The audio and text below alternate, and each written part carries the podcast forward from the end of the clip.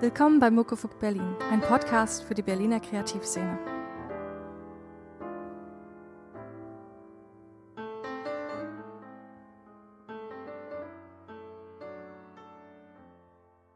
Hallo Lias, schön, dass du hierher gefunden hast. Ja, erzähl mal, ähm, wer bist du, was machst du hier in Berlin, welche Musik kann man hören von dir? Ja, vielen Dank erstmal, dass du mich eingeladen hast. Wir haben uns ja im Prachtwerk kennengelernt beim Open Mic und das beschreibt eigentlich so im Kern, was ich eigentlich im Moment mache. Ich bin Singer-Songwriter und mache hauptsächlich Musik mit Gitarre und Klavier und Gesang, schreibe für beides und bin aber gerade am Durchstarten erstmal, würde ich sagen. Und fange eben gerade an, Open Mics hier in Berlin zu spielen, so den ersten Fuß in die Tür in dieser Kreativszene und Musikszene äh, zu fassen. Und es macht total Spaß und man lernt wahnsinnig tolle Leute kennen. Und ähm, ja, also Lias Singer, Songwriter. Cool. Und ähm, wo bist du so unterwegs, wenn du nicht gerade im Prachtwerk spielst? Also ich habe äh, mein allererstes Open Mic gemacht. Ähm, das war im Barkit in mhm. Schöneberg. Und das war auch total cool, weil das äh, auch so eine wahnsinnig intime Atmosphäre da irgendwie hat. Das ist ja viel, viel kleiner als das Prachtwerk. Aber irgendwie auch schön, dass es per Video dort festgehalten wird. Das heißt, du kannst dir auch direkt nochmal anschauen, mhm. wie du dich so geschlagen hast. Ja. Ähm, und das war irgendwie eine total coole Erfahrung. Auf der einen Seite, gerade wenn man anfängt, ist es, glaube ich, immer schwierig, über seinen eigenen Schatten zu springen. Und das hatte ich auch immer. Für mich war das immer so, ja, klar, ich mache irgendwie Musik und ich mache die im Wohnzimmer jahrelang irgendwie oder in meinem Zimmer und die hat irgendwie nie jemand gehört, außer mir, meiner Familie so ein bisschen, meiner Freundin und der eine oder andere Kumpel vielleicht mal. Ja, und, aber dann zu sagen, okay, nee, ich, ich versuche das jetzt und ich stelle mich auf eine Bühne und spiele vor wildfremden Leuten, die ich noch nie in meinem Leben gesehen habe.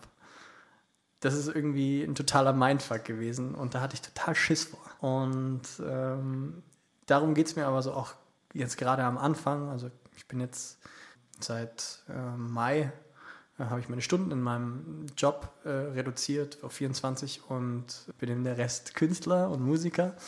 Und in der Anfangszeit geht es mir eigentlich genau darum, über den eigenen Schatten springen und neue Sachen ausprobieren und so aus seiner Komfortzone raus. Mhm. Wie bist du eigentlich auf die Idee gekommen, auf einmal äh, Musik äh, zu machen? Gab es irgendwie ein, also öffentlich auch damit zu werden und zu Open Mics zu gehen, gab es irgendeinen ähm, Grund dafür oder war das eine äh, Schnapsidee oder wie war das bei dir? ähm, das war tatsächlich ein, ja, ich würde schon fast sagen, lebenslanger Prozess. Okay. Könnte man fast sagen. Ähm, klingt dramatischer als es ist.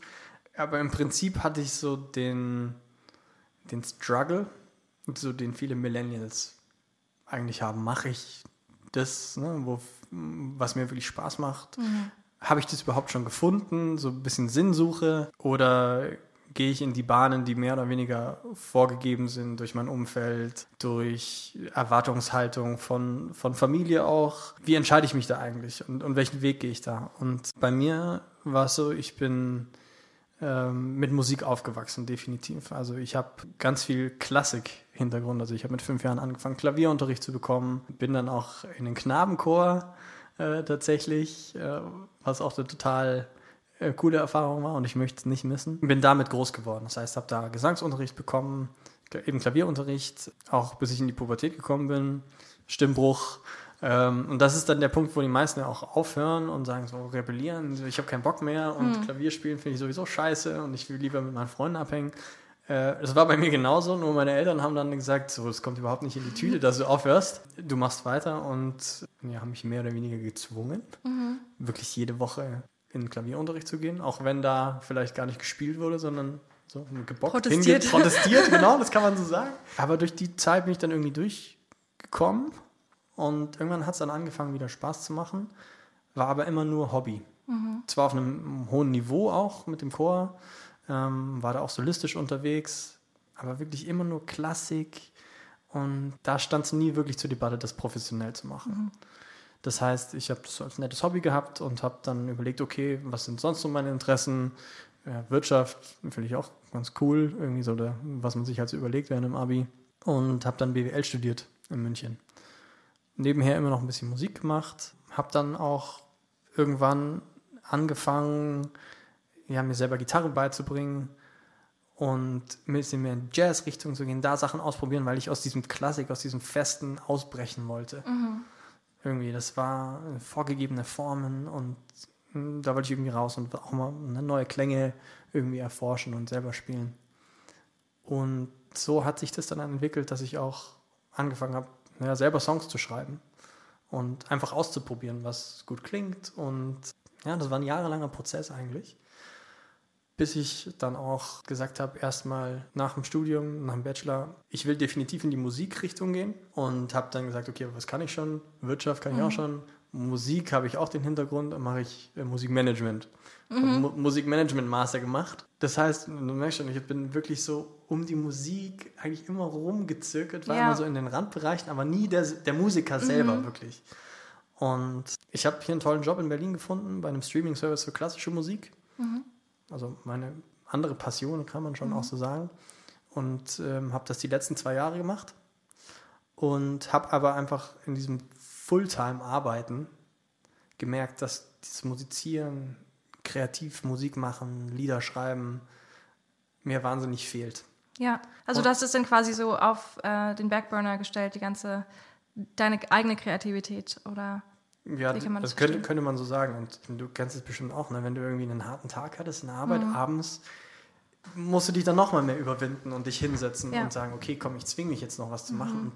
Dann, dann, ist es, dann geht's nicht mehr. Mhm. Dann bist du irgendwie fertig, willst schlafen, vielleicht noch ein bisschen Netflix schauen mhm. und. Die Gitarre steht in der Ecke. Die Gitarre traurig. steht in der Ecke, genau. Ja. Und das war total schade und das hat mir einfach auch mental nicht gut getan. Also ich war total gestresst und dann habe ich gesagt, komm, du zirkelst dein ganzes Leben darum, Musiker zu sein bisher. Und du hast nie den Schritt gewagt und eigentlich die Leute in deinem näheren Umfeld sagen dir, die Musik, die du machst, ist cool. Also, what? So, probier's doch einfach mal. Mhm. Und ja, meine Chefin hat dann gesagt, ja klar, ich unterstütze dich da voll, du kannst deine Stunden reduzieren. Da bin ich sehr dankbar für. Und jetzt habe ich die Zeit, mich eben der Musik zu widmen und da so ein bisschen durchzustarten. Hm. Ja. Und bin super froh mit der Entscheidung. Ja, ich finde, das ist sehr mutig, da die Angst zu überwinden und zu sagen, okay, was könnte passieren, wenn es, wenn es klappt? Also anstatt sich mal zu fragen, was passiert, wenn es nicht klappt. So. Ich glaube, diese Negativität, die wird uns irgendwie hm. allen, ich weiß nicht warum und wie, aber sie wird uns gerade in Deutschland ja. ziemlich eingebläut. So, oh, geh, geh nur nicht zu viel Risiko ein, ne? Mhm. Ähm, mach mal das, so, was ist der nächste Schritt, äh, macht das auch Sinn? Ähm, alles ist es vernünftig? Ist es genau, ist es vernünftig? So. ja. Ähm, und das hat sich bei mir irgendwie aufgestaut, wo ich irgendwann gesagt habe, so, oh nee, wenn ich es nicht probiere, dann schaue ich in zehn Jahren zurück und denke mir, was wäre, wenn? Hm. Und das, glaube ich, ist, mhm. ist, nicht gut, das wird niemand. Ja, ich, ich musste auch daran denken, dass es irgendwas sehr Deutsches ist, irgendwie so eine gewisse, man will immer abgesichert sein, so. Mhm. Und das gibt es natürlich, Musiker da sein ist sehr open-ended, so. Ja. Ja. Ich glaube, da gibt es nie wirklich einen Zielpunkt. Das geht immer so weiter. Das ist halt mhm. eine Reise und klar, du kannst ja. ein Ziel stecken und so. Mhm. Muss man, glaube ich, auch. Ansonsten bewegt man sich ohne Richtung, mhm. was auch schlecht ist. Aber so wie du sagst, es ist irgendwie eine, eine ganz, ein ganz anderes Gefühl. Mhm. Und ich meine, du kennst es ja wahrscheinlich auch von einem Podcast, hast du wahrscheinlich auch gesagt, ja geil, ich probiere das jetzt einfach mal. Ja. und das ist, finde ich, genau die Mentalität irgendwie, die wir mehr brauchen. Mhm. Also einfach mal, einfach mal machen. ja, weil sonst äh, sitzt man rum mit einem Traum und äh, und der ist dann irgendwann, wird dann irgendwann nicht mehr beachtet oder man macht immer nur das, was, was man immer gemacht hat. Ja, mhm. ja ähm, wie sieht das für dich denn aus, wenn, wenn du sagst, du hast jetzt auf Teilzeit runtergefahren und hast du da jetzt eine, eine Strategie oder einen ähm, Tagesablauf? Ja, wie sieht es für dich aus, konkret mehr Musik zu machen? Mhm. Ja, mega gute Frage, weil die Gefahr, die ich selber gesehen habe und die auch andere gesehen haben und die mir das auch gesagt haben, war, ja, wenn du jetzt runterfährst, dann sind die Tage ja erstmal frei. Mhm. Dann denkst du erstmal, geil, kann ich frei machen.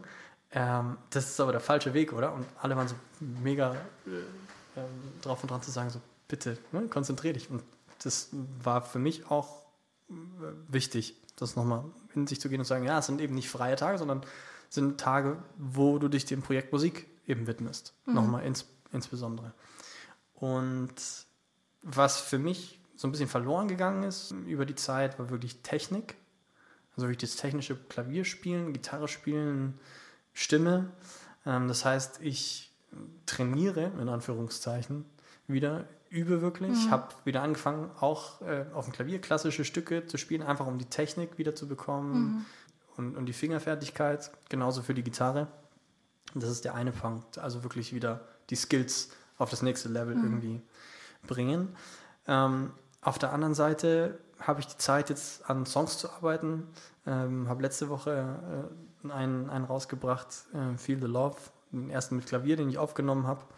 Ähm, da es so ein bisschen weiterzuentwickeln und zu gucken, okay, wie kann ich meinen eigenen Klang entwickeln, aber auch zu lernen, wie, so, wie sind die Basics von Produktion.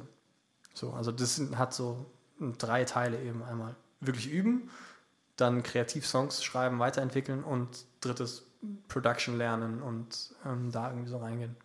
So, das sind die Sachen, die ich an den, an den Tagen mache. Also du arbeitest auch mit deinem Home Studio, richtig? Also dass du da auch an deiner Technik weißt, das aufzunehmen. Also im Moment ist es ganz simpel, es ist nur mit GarageBand, aber ich glaube, das ist ein ganz gutes Tool, um mal wirklich so die Basics zu covern und da einen Einstieg zu finden. Ja.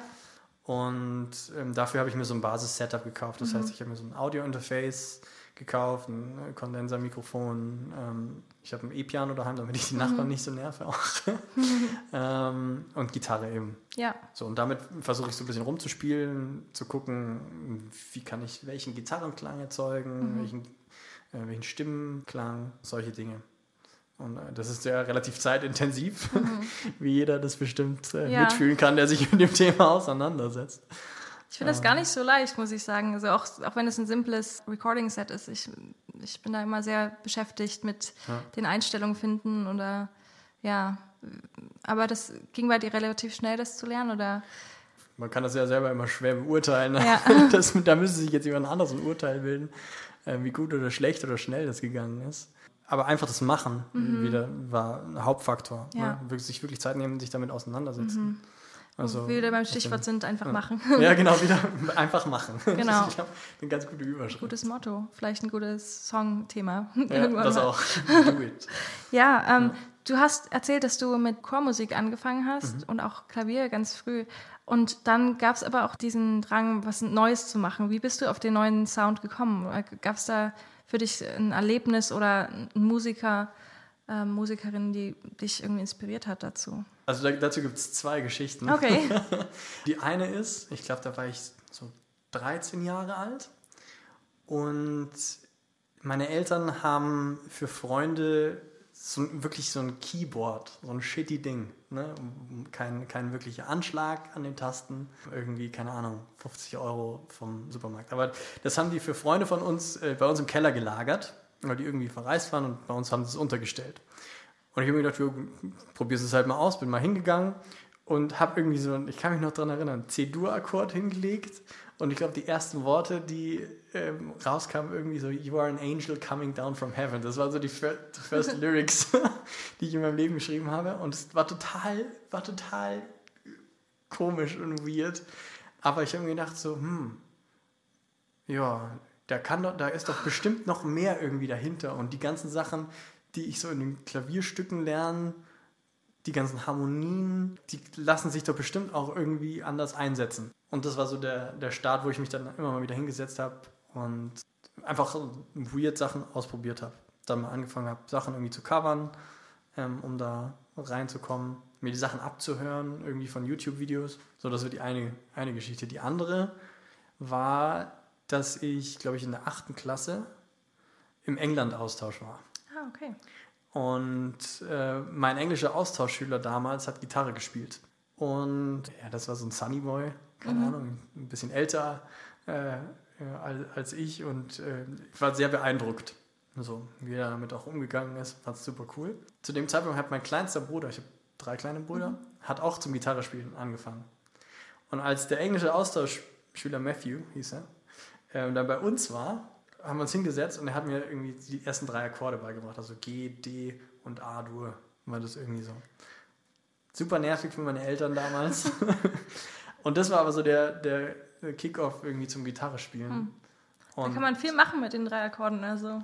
Krass, ne? Das denke ich mir auch immer wieder, wenn ich mir so den einen oder anderen Song anhöre. ja. Aber also, du spielst auch Gitarre. Genau, ja. ja. Wie, ist es, wie hat das bei dir angefangen? Ja, so, so ähnlich gehabt? tatsächlich, ja. Äh, auch ungefähr mit, ähm, mit 14 Jahren so. Ich hatte auch Klavierunterricht gehabt, aber ich habe es dann hingeschmissen. Ja. Ähm, der, der, Klassiker. Genau, genau. Deswegen, ich finde mich da sehr wieder in deiner Story, weil ich dann auch irgendwann gesagt habe, nee, ich muss was anderes machen. Ich muss irgendwas ja. machen, was irgendwie, womit ich mich ausdrücken kann, ähm, was nicht nur irgendwie andere erfunden haben, sondern ich will selber auch mich ausdrücken, ja. ja und das schaffen. Genau. Und ähm, ja, Songwriting, ich meine, die Anfänge sind immer, die sind immer so, aber die kommen, die sind dafür irgendwie so sehr authentisch, weil man irgendwie einfach nur das macht, was man gerade so denkt. Und ich glaube, das kann man sich, sollte man sich bewahren, so einfach frei Schnauze zu ja. singen und zu schreiben. Ich glaube, das ist ein wahnsinnig wichtiger Punkt, den du, den du gerade ansprichst. Gerade im Songwriting, so dieses, mhm. dieses Ehrliche und, und das Authentische.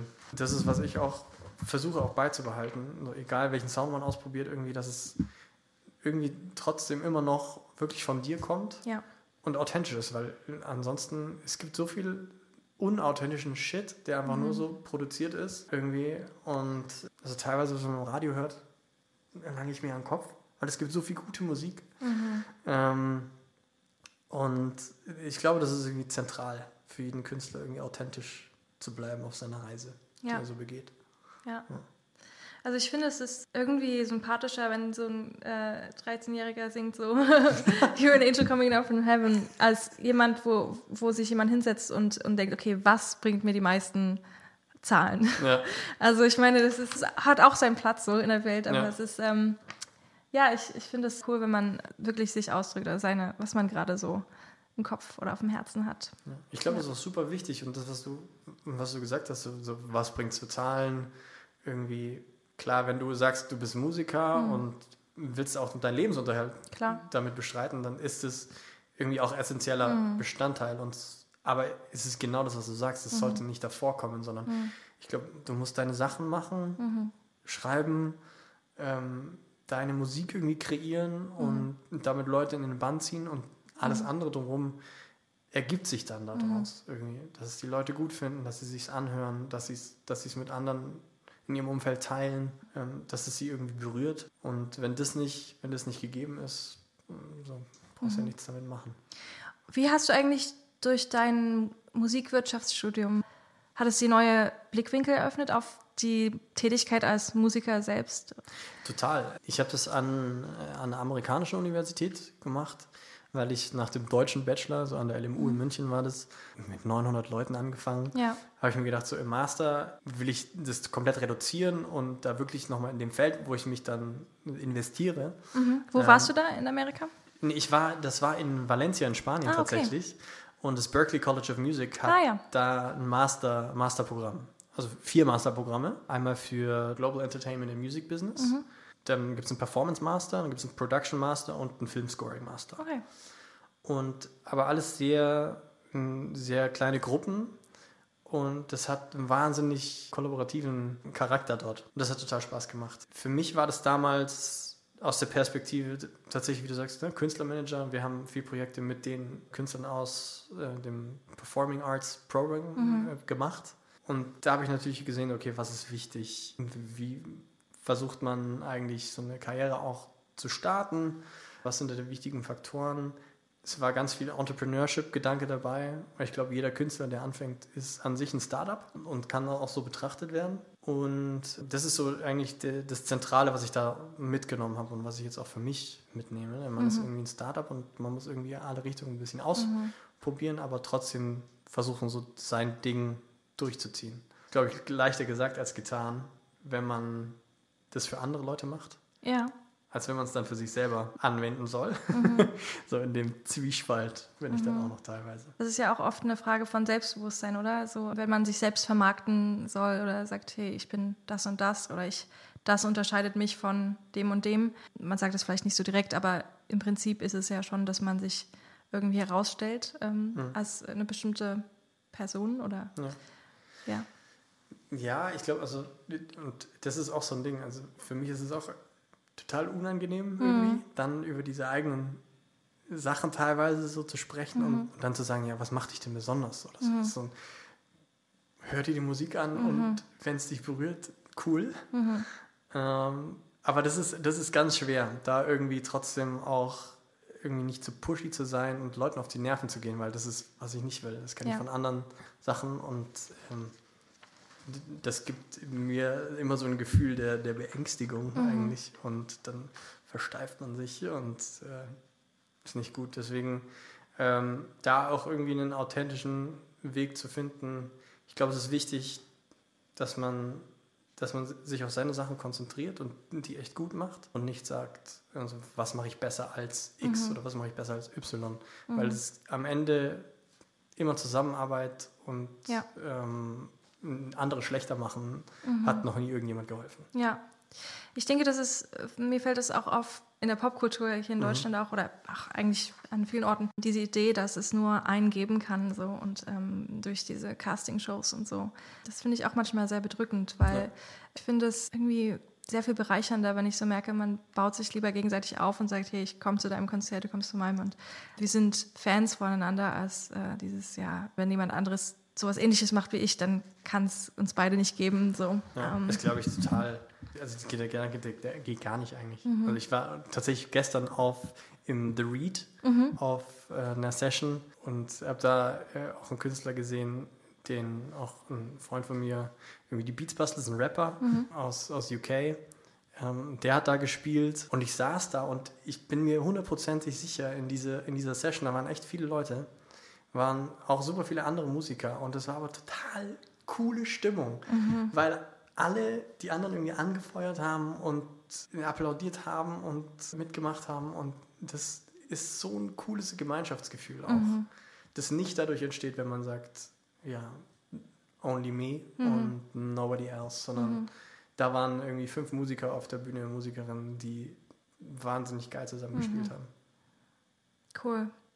Das erinnert mich an äh, ein Snarky Puppy Konzert. Kennst mhm. du die? Ja, klar. De, das war vor einem Jahr oder keine Ahnung, vor einer, vor einer Weile war das schon. Mhm. Und ähm, die haben gefragt, okay, wer von euch ist ein Musiker? Und mhm. es gingen so viele Hände hoch, dass er meinte, ah gut, okay, wer von euch ist kein Musiker?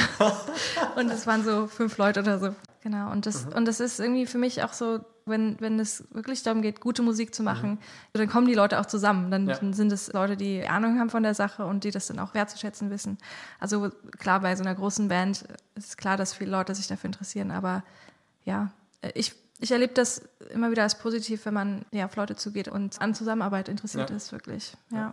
Stimmt, das ist mega. Mhm. Ich kenne von, von Snarky Puppy immer nur die Videos, wie sie im Studio auch ja. aufnehmen und aber nicht alleine sind, sondern mhm. eben immer ein Publikum auch da haben. Ja. Das finde ich total super. Mhm. Und ja. andere Künstler, kennst du Corey Henry? Nee, ich sollte ihn wahrscheinlich kennen. Nee, um Gottes Willen. Das finde ich auch so ein Ding. So, wenn jemand, also ist, glaube ich, es gibt so viele Künstler und Künstlerinnen, wenn man mal jemanden nicht kennt, ist mhm. nicht so schlimm. Aber den solltest du wirklich anhören. Okay, Corey um, Henry. Auch alle anderen, die okay. den Podcast hören werden. Hört ihn euch an. Genau, Corey Henry. Hammer-Typ. Was macht er so für Musik? Ähm der, sein zentrales, äh, der kommt so ein bisschen aus dem Gospel, mhm. ähm, aus den Kirchen Amerikas, spielt Hammond-Orgel, mhm. ähm, hat aber auch eine super Stimme und ist einfach Gott an diese Orgel. Warst du schon mal bei einem Konzert von ihm? Oder? Nee, noch nie. Aber wenn er irgendwie mal nach Deutschland kommt, dann bin ich auf jeden Fall da. Okay. Apropos Konzerte, wann spielst du dein nächstes Konzert? Wo, kann man dich hören? Oder spielst du regelmäßig irgendwo? Also ich habe vor zwei Wochenenden beim Sommernachtstraum in München gespielt, mhm. tatsächlich im Olympiapark. Das war auch total cool, weil das ist so eine Street Music äh, Bühne war, in so einem Container, der hergerichtet war wie ein Wohnzimmer. Hm. Also total, total cool. Das war das letzte Konzert, was ich gespielt habe. Ich werde auch im November wieder in München spielen. Und in Berlin bin ich tatsächlich im Moment dabei, wieder auf Open Mics weiterzugehen. Mhm. So auch in den nächsten äh, zwei, drei Wochen. Und ich würde total gerne äh, eine Show auf die Beine stellen, so Richtung Oktober. Ähm, das ist so gedanklich in meinem Kopf mhm. ähm, noch da und hoffentlich äh, wird das bald umgesetzt. Und äh, dafür suche ich aber eben auch noch eine Band, mhm. äh, also wirklich ein Basic Setup, so mhm. Drums und Bassist oder Bassistin mhm. erstmal am Anfang. Um so mal den nächsten Schritt zu gehen und nicht mhm. immer nur alleine zu spielen. Ja, das ist schon ein großer Unterschied. Hast du schon in Bands gespielt? Mhm, ich habe mal in einer Band gespielt. Die habe ich auch so mit 15, 16 gehabt. Da habe ich dann, habe ich, äh, ich glaube, ein halbes Jahr bin ich eingesprungen für den Sänger damals. Da habe ich aber nur gesungen. Ähm, haben wir lauter so Red Hot Chili Pepper Cover irgendwie gemacht. auch total geil. Kann man machen. Ja, aber ähm, ja, nee, ansonsten immer mal wieder so zwischendurch, aber nie wirklich fix. Mhm. Also wenn es mal ein Projekt gab oder sowas. Mhm. Ja. Wenn du an deine Performances bis jetzt denkst, die du so gemacht hast, mhm. ähm, gibt es irgendein Erlebnis, das du hattest, wo du dachtest, okay, das ist besonders, das ist besonders cool gerade oder äh, ein Lieblingskonzert? Tatsächlich im April habe ich auch in München gespielt, im Volksclub. Und das war so ein Frühlingsfestival. Mhm. Und es war mein allererstes Konzert, wirklich, was nicht irgendwie so in der Bar war, sondern es war ein richtiger Club und dann passen mhm. ordentlich viele Leute rein. Und ähm, ich habe in München studiert, meine Freundin kommt aus München und ähm, deswegen ist es auch ein großer Freundeskreis. Mhm. Ähm, und da waren viele Leute da. Und die Unterstützung irgendwie zu spüren, auch von den Leuten um einen rum, mhm. ist, glaube ich, besonders am Anfang super, super wichtig. Ja. Und da bin ich total dankbar für. Mhm. Und der coolste Moment in diesem Konzert war, ich habe zwei Wochen vorher meinen ersten wirklich selbst produzierten Song auf Soundcloud rausgebracht, Home heißt er. Mhm. Und in diesem Konzert habe ich mir gedacht, okay, du probierst es was aus, was total schief gehen kann, immer wenn die Leute mitsingen sollen. Ne? Und bei dem Song habe ich gesagt, es gibt eine Stelle, die gegen Ende so aufbaut und ich habe mir überlegt, ich bin das Publikum mit ein, ähm, um einen kleinen Chor zu bauen, ähm, ein bisschen Harmonie, um das zu schaffen, wo ich dann drüber singe. Schwer zu beschreiben, aber relativ simpel eigentlich. Und ich hatte total Schiss, dass das nicht klappt oder keiner mitmacht. Und es haben alle mitgemacht und wahnsinnig viele, die da waren, konnten auch die Lyrics von, von Anfang bis Ende mitsingen und wow. dieses erste Mal erleben, dass eine Menge an Menschen mhm. vor dir steht und das, was du kreativ geschaffen hast, dir mhm. zurücksingt und mit dir singt. Das war so ein bewegender Moment, das werde ich in meinem Leben nicht vergessen. Hm. Wow. Ja. Ja, das ist immer spannend, wenn man so merkt, so der Song auf einmal, das ist zwar von mir, aber auf einmal ist, steht er selber da und ja. macht Und ist so dann doch Ding. nicht mehr von einem. Genau, irgendwie. So, draus. Genau, auf einmal haben alle anderen den auch ins Herz geschlossen. So. Ja. ja wow. Ja. Da erinnere ich mich echt auch gern zurück und das gibt mir Kraft, um dann auch mhm. noch weiterzumachen und immer, immer das im Hinterkopf zu haben. Mhm. So als nächstes Ziel, um das auch ja, mit den nächsten Leuten, die beim nächsten Konzert sind, irgendwie umzusetzen. Ja. Und so ein Erlebnis zu schaffen für alle Beteiligten. Der Song Home, den du gerade angesprochen hast, magst du noch was dazu erzählen? Also geht es in diesem Song um München oder um ein imaginäres Zuhause? Oder? Es geht in dem Song mehr um Personen, mhm. ähm, die Zuhause bedeuten. Mhm. Im ganz spezifischen um, um eine. Und das ist witzig, weil das musikalisch ganz einfach, das auszudrücken, wenn man darüber spricht und die Geschichte dahinter fällt mir wahnsinnig schwer, weil das eine sehr persönliche Geschichte ist. Meine Eltern haben sich getrennt und mhm. geschieden. Jetzt vor zwei, drei Jahren. Mhm. Und mich hat es irgendwie total getroffen und total mitgenommen, obwohl ich schon Anfang 20 war. So. Aber da fiel auf einmal wahnsinnig viel weg, was man aus den 20 Jahren davor gewohnt war. Ne? Also Haus, wo ich aufgewachsen bin, das gibt es nicht mehr. Meine Eltern sind beide woanders hingezogen. Und das war mehr oder weniger der Antrieb, um diesen Song zu schreiben und mhm. ähm, ja, mich damit auseinanderzusetzen. Was sind die Dinge, die du in dem Song kommunizierst? Was sind für die Leute, die vielleicht nicht Englisch verstehen? Äh mhm. Ja, also es geht, geht im Prinzip darum, er ist eigentlich aus der Sicht meiner Mutter geschrieben. Mhm. Und wie sie unsere Beziehung wahrnimmt, weil die Beziehung nach der Trennung mit ihr ähm, ja, für mich sehr schwierig war, vor allem in dem, im, im Anfang. Und dann aber gleichzeitig das Bedürfnis zu spiegeln, trotz allem, was da zwischen einem steht, hat man so diese grundlegende Liebe zu seiner Mutter und die mhm. wird nie weggehen. Mhm. Und ähm, die wiederzufinden und ähm, sich dessen zu besinnen, was man eigentlich für eine Verbindung hat, mhm. ja, ist der Kern mhm. eigentlich am Ende. Ähm, die besagte Stelle, die dann auch Leute mitgesungen haben, singt das Publikum Always, Always, Always und hm, ich singe drüber um, And I hope I'll be there. Mhm. Ähm, und ich glaube, das ist so das, dieses Grundbedürfnis, immer wieder zurück nach Hause zu kommen und mhm. eben auch ne, zu den Eltern, weil das äh, eigentlich zu Hause bedeutet. Hm. Ja, so kann man das zusammenfassen. Ja. ja. Würdest du dein Songwriting so beschreiben, dass du viele persönliche Erlebnisse verarbeitest oder ist es bei dir jedes Mal anders, dass es auch mal äh, ein bestimmtes ähm, Stichwort nur ist oder? Ganz, ganz verschieden tatsächlich. Also viel um persönliche Dinge. Ähm, was ich immer versuche in meinen Songs, ist irgendwie eine Geschichte zu erzählen. Mhm. Das ist mir ganz wichtig. Ähm, und nicht irgendwelche leeren Lyrics irgendwie in den, in den Raum zu schmeißen. Das geht von, von diesen wirklich sehr tiefgründigen Geschichten, ähm, aber auch zu wahnsinnig fröhlichen Songs, wo ähm, ein, ein Song, den gibt es nirgendwo im Moment, nur live, mhm. ähm, heißt Dancing Queen. Mhm. Ja, geht es um den Namen, wenn du irgendwie besoffen irgendwie in eine Bar reinläufst und irgendwie ein Mädel siehst, was du scharf findest. So, ähm, das ist beschrieben. Und ähm, also auf, auf diese ganzen Bandbreite eigentlich. Aber wirklich immer mit dem Versuch, eine Geschichte zu erzählen, die irgendwie relatable ist mhm. und das irgendwie cool zu verpacken. Das ist ein guter Ansatz. Ja. Wie, wie ist es ähm, bei uh, Feel the Love, deinem neuen Song gewesen? Wie ist der entstanden? Das war eine Idee, die auch ganz, also dieser Refrain Feel the Love, Feel the Love, uh, Come and Get Some, war irgendwie da. Und ja, in dem Text, der ist sehr direkt sage ich mal, was in den Strophen ähm, passiert. Und ähm, tatsächlich bezieht sich auf die Beziehung ähm, mit meiner Freundin. Und wir sind jetzt äh, seit drei Jahren fast zusammen. Und jeder, der in einer Beziehung ist oder war, weiß, dass es sehr, sehr gute Zeiten gibt, aber teilweise eben auch Zeiten gibt, an denen man sehr arbeiten muss. Mhm. Und darauf bezieht sich das. Hm. Ja. Ich finde den Hook sehr catchy. Also bleibt hängen auf jeden Fall. Sehr schön. Ja. Wieder, wieder alle mitsingen dann irgendwann. Ja, genau. Ja. Ich denke schon. Kannst, ähm, kannst du ihn jetzt singen?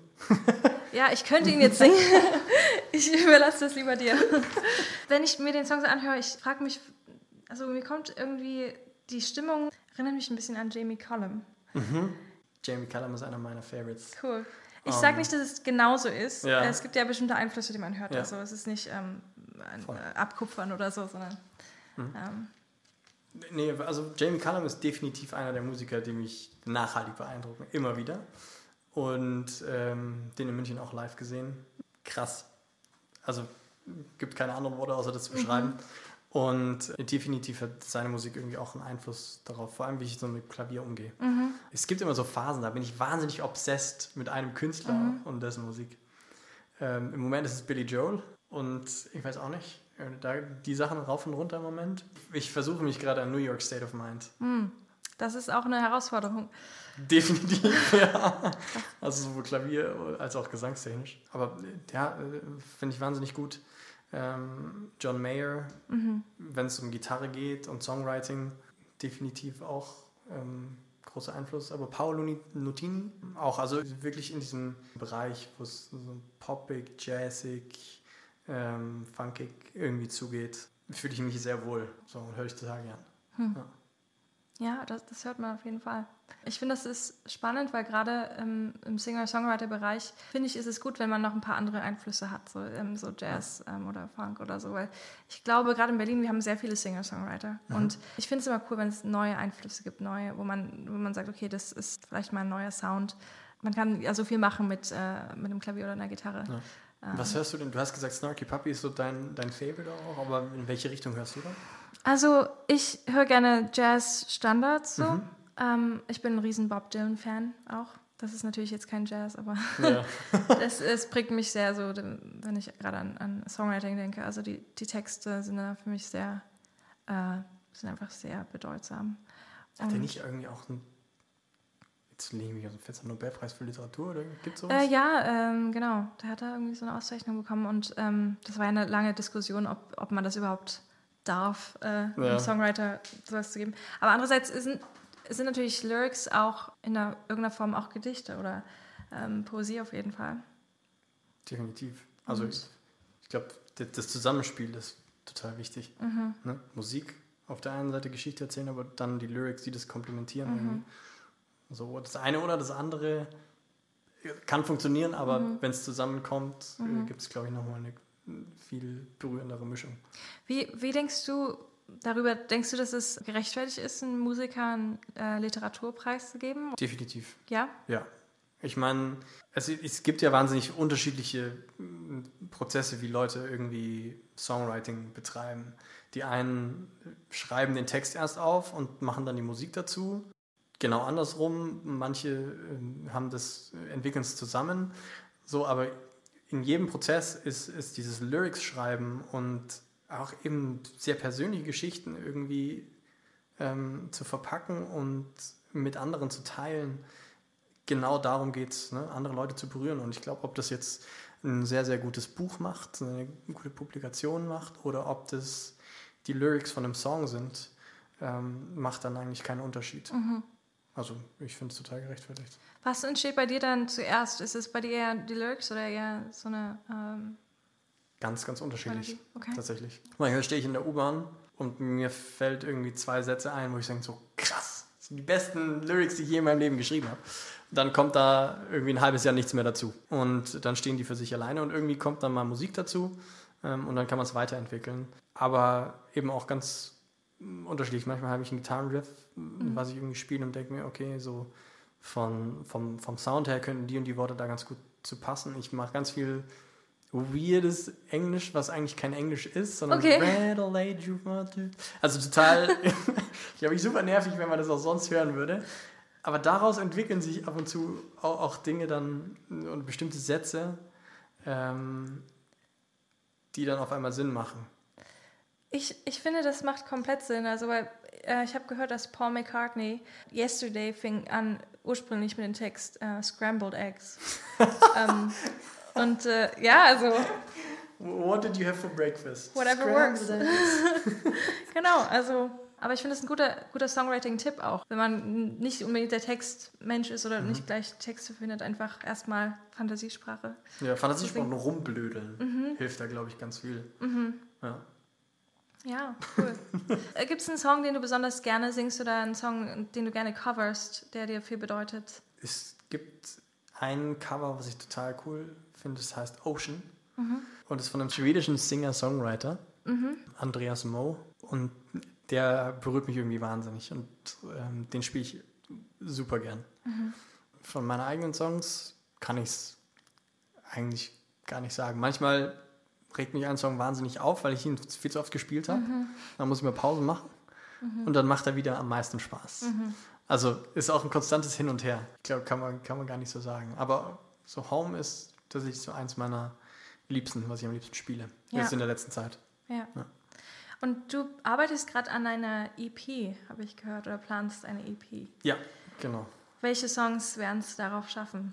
Also, äh, oder ist es noch, ein Geheimnis? Das ist noch, das, äh, ähm, nee, also das ist alles noch im, im sehr, sehr frühen Stadium. Mhm. Ähm, weil ich das eben auch ganz gerne mit Band äh, mhm. machen, machen möchte, was ich jetzt im Moment mache mit den Singles, die auch auf Soundcloud sind. Das ist wirklich so selber Production lernen und mal gucken, wie es klingen könnte. Mhm. Und auf der einen Seite würde ich die gern weiterentwickeln, auch mit Band. Und es gibt wahnsinnig viele Songs, die ich geschrieben und komponiert habe, mhm. die es darauf schaffen könnten. Mhm. Aber ich bin mir noch nicht sicher, welche. Also mhm. es bleibt spannend. Ja, ich finde es immer sehr spannend zu gucken, wie, entsteht so eine EP. Ähm, welche Schritte gehst du da, um konkret dahin zu kommen? Hast du schon ein Tonstudio gefunden oder machst du das selber? Oder ja, es ist im Prinzip genau, was du sagst, ist jetzt der Schritt, der jetzt kommt für mich. Das heißt, Tonstudio suchen, mhm. Musiker suchen, ähm, die mit mir das umsetzen möchten, ähm, Producer, Produzenten auch suchen, ähm, der das Ganze auch irgendwie betreuen kann, weil selber hörst du ja die Sachen nicht so, ja. so gut, wie das jemand anhört, wenn du spielst gerade. Ähm, also das sind so die, die zwei zentralen Dinge eigentlich. Also Mitstreiter, Mitstreiterinnen mhm. ähm, suchen und äh, das richtige Tonstudio. Ja, ich, ähm, ich bin gespannt auf das, auf das Album. Ähm, ja, danke dir, ich auch. ja, ja muss, muss ja erstmal in die Gänge kommen. Aber ja. das ist, ähm, ich finde es ich auch gut, wenn man das erzählt, weil dann ist es in der Welt und man hat schon mal die Hürde genommen, ja. dass es vom Traum zu was Konkreterem geworden ist. Ja. Ähm, ja. ja. Das ist, glaube ich, wichtig, diese Dinge zu artikulieren. Also ich merke das gerade auch, was mit mir innerlich gerade passiert ist. So. Jetzt ist es draußen. Ich muss es auf jeden Fall machen. Ja, jetzt hast du es angekündigt. Gibt kein Zurück mehr. Nee. ja. Aber cool, dann, dann bleiben wir gespannt. Und äh, Jetzt habe ich noch drei letzte Fragen für dich, die ich eben mhm. hier stelle. Mhm. Wenn du an Berlin denkst, du bist ja jetzt gerade noch ziemlich neu ähm, in, der, in der Musikszene hier, aber was, was sind so die Dinge, die du dir wünschst für, für die Berliner Musikszene? Oder vielleicht auch Sachen, die du gerade sehr feierst oder gut findest? Oder was, wie empfindest du das hier, als Musiker unterwegs zu sein? Mhm. Wahnsinnig offen und herzlich sind die Dinge, die mir einfallen. Also mhm. wo immer ich hingekommen bin, wo immer Musiker waren oder Musikerinnen, die gespielt haben oder zugehört haben, man konnte sich immer super einfach unterhalten und mhm. hat super leicht Kontakt bekommen. Und das ist, glaube ich, echt wichtig, vor allem wenn man anfängt. Das freut mich. Was würdest du für einen Ratschlag an, äh, an dein früheres Selbst vielleicht geben oder an andere, die vielleicht gerade überlegen, äh, fange ich mit Musik an oder nicht? Nicht so viel überlegen, einfach machen. Einfach machen. das ist ein guter Tipp. Wo kann man dich finden äh, online, wenn man äh, nach Lias sucht? Mhm. Ich habe eine Website, thisislias.com. Mhm. Da gibt es eigentlich alles und äh, bin mit This is Lias auch oft in Socials unterwegs, also Instagram okay. und Facebook. Und Twitter tatsächlich auch. Oh, wow. ja. und, und Soundcloud natürlich, oder? Und Sound, selbstverständlich, Soundcloud und natürlich. Wo ist die Musik? Ja. Na dann, ich freue mich so, dass du hier warst und dass wir das machen konnten. Vielen Dank, dass du mich eingeladen hast. Ja, sehr wahnsinnig gern. viel Spaß gemacht. Ja, und ähm, sag Bescheid, wenn du mal wieder ein Konzert spielst. Wir posten das und kommen cool. alle vorbei. Sehr geil. Freue mich sehr. Vielen Dank dir.